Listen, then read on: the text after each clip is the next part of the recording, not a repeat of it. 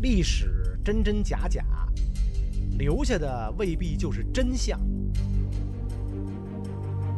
战争输输赢赢，输掉的其实也有说头。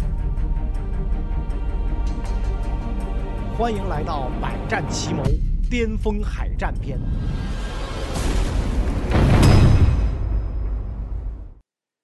尼米兹全名叫切斯特·威廉·尼米兹，美国海军名将，五星上将。因为美国没有元帅嘛，是吧？所以四星上将上面就是五星上将啊，是二战时期太平洋战区盟军总司令。呃，他是一个德国裔美国人啊，德裔美国人啊，是双鱼座，德州小伙啊。虽然这个双鱼座可能不适合当兵啊，你别问我为什么，但是这个德州的德裔小伙一定合格。今天的这个美国核动力航空母舰，这个艘数最多的啊，这个尼米兹级就是用他的名字命名的。他这一辈子啊，算得上是跌宕起伏。青年的时候经历了美国海军的大发展，暮年呢又经历了美国海军的大衰变啊。罗斯福总统的理念是海军至上啊，在他去世之后，接任的这个杜鲁门总统是非常会算账的。有原子弹呢，整那么多船干嘛啊？尼米兹虽然因指挥航母战斗群在太平洋上对日作战而得名，甚至呢航母也用他的名字来命名，但其实呢，他最早啊是一位潜艇艇长啊，和德国海军名将卡尔·邓尼茨一个行当。而且这个尼米兹呢，不仅是一位合格的军人，对这个海军技术。也有独到的掌握啊，掌握的特别到位啊。他曾经奉命去欧洲学习柴油舰艇发动机技术。一般呐，这种肥差就是公费旅游加购物啊。可是别忘了，这个尼米兹是正经的得意小伙，真不白去。他回来之后，被一个美国柴油发动机制造厂看上了啊。这边这老板呢，人也敞亮啊，直接跟他说啊，现在国家也不打仗啊啊。你当兵也没什么用处，英雄无用武之地。一个月你工资就二百四十美金，一年两千多。这样吧，我一个月给你两千美金，一年两万出头不算奖金，你来不来啊？你别说，尼米兹当时可真犹豫啊。那两万美金在当时是一笔巨款，天文数字啊。考虑了几个月之后，愉快地拒绝了老板的邀请啊，不去啊。幸亏他没有被金钱打动，要不二战历史上又少了一位名将。之所以我认为这尼米兹虽然名声在外，还是被低估了，就是在于呢，很多人对他有误解啊，认为呢他好像没打过什么漂亮仗，就是赢得稳而已啊，甚至觉得他就是一个坐办公室的，不是靠什么天才想法、奇谋过人，就是厚道。有责任心啊，思想品德课那一套，但是呢，我要说啥，大国不上奇谋啊，你不能拿它跟日本比。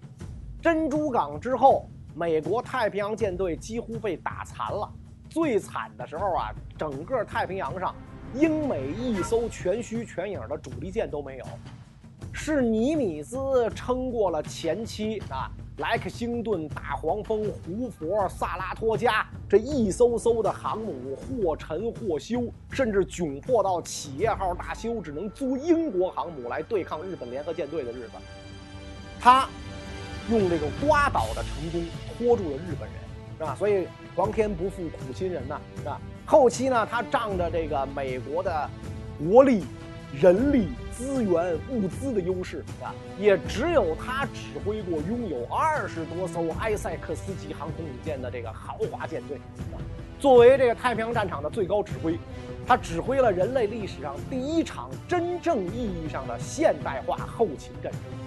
这其实比这个他家伙一拍脑门想出一个奇谋怪招强太多了。所以，这个军事历史学家埃德温·帕尔马霍利因而评论说啊。这个哈尔西能在一场海战中取胜，斯普鲁恩斯能在一场战役中取胜，而尼米兹能在一场战争中取胜。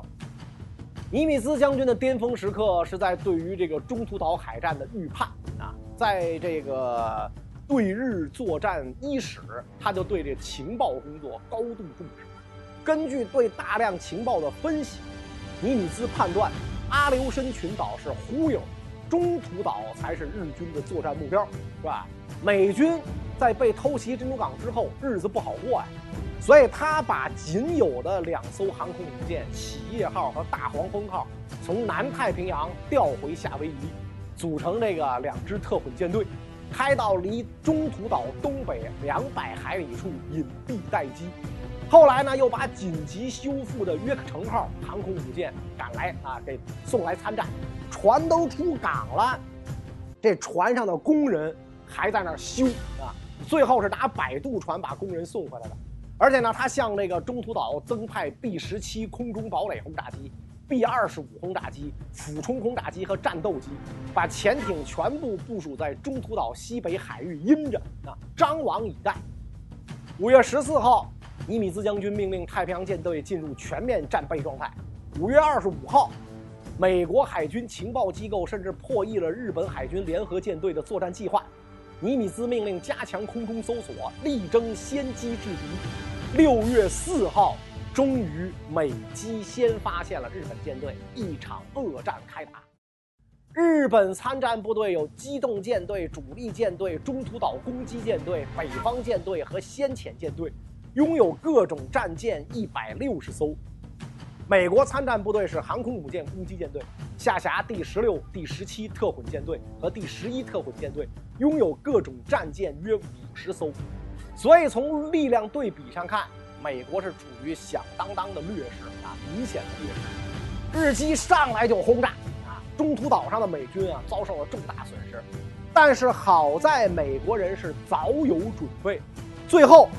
由于南云忠一一时犹豫，葬送了日本海军联合舰队。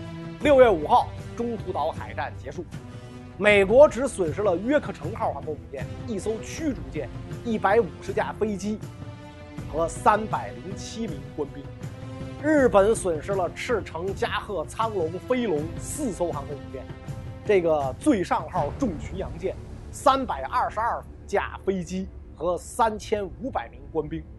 一艘战列舰和两艘驱逐舰受创，所以尼米兹情不自禁地宣称：“先生们，珍珠港之仇，今日得报。”呃，关于尼米兹还有特别值得提的一点啊，当年这个日俄海战刚结束的时候，年轻的尼米兹正好随舰在日本访问，他目睹了战胜俄罗斯海军的日本名将东乡平八郎大将的风采，所以在这个。宴会上呢，他跟哥们儿临时起意上前，希望与英雄东乡平八郎大将一同敬酒。东乡也以非常流利的英文和良好的风度给予了回应啊，因为东乡是英国格林尼治皇家海军学院毕业的嘛啊，所以给了尼米兹啊极深的印象。尽管他在此之后再也没有见过东乡，但是呢，他对东乡将军推崇备至。战后，正当这个美国战胜日本不可一世的时候，他捐出了自己两部作品的稿酬，交给日本人，让他们呢用来修缮当年东乡平八郎大将的坐舰三利号，并且呢在后来撰文提醒日本人对马海峡之战对他们海军历史的重要性。尼米兹把这篇文章的稿费五十六美金啊，相当于当时的两万日元捐出。还获得了日本海上自卫队的感谢。一九六一年五月二十七号，日本海军节呀，三利号重新修整完毕。尼米斯以荣誉贵宾身份受邀，但是他没能出席。可是他写信啊，给这个日本人说最诚挚的祝福给所有那些爱国的日本人，他们将协助恢复这艘著名的军舰，一位极大的仰慕者与信徒。切斯特·尼米兹，后来尼米兹更是把他撰写的这个《海权》一书，呃，《Sea Power》这本书所得的十万日元，捐给了这个东乡神社的重建工程。这本书后来在日本发行的时候呢，改名为《尼米兹的太平洋海战史》，成为了畅销书。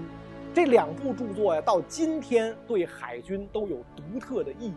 因此呢。这个，这也就是我为什么要说，相比于山本五十六大将，尼米兹将军虽然被用来命名军舰、命名纪念日，可是呢，他其实还是被低估了啊！他背后不仅有辉煌的战绩啊，带领一国海军在大洋上完胜对手，更了不起的是，他对对手体现了充分的尊重。哈尔西气的呀，是吧？气炸连肝肺，是挫碎口中牙，决心一定要报此仇啊！不弄死这帮小日本子！南云甲板上还堆着一堆炸弹呢，不少一人一爆，所以美国人可能都觉得奇怪。我操，我就扔这么一小炸弹，哟，怎么这么大动静啊？是吧？我军发明了这么好的炸弹吗？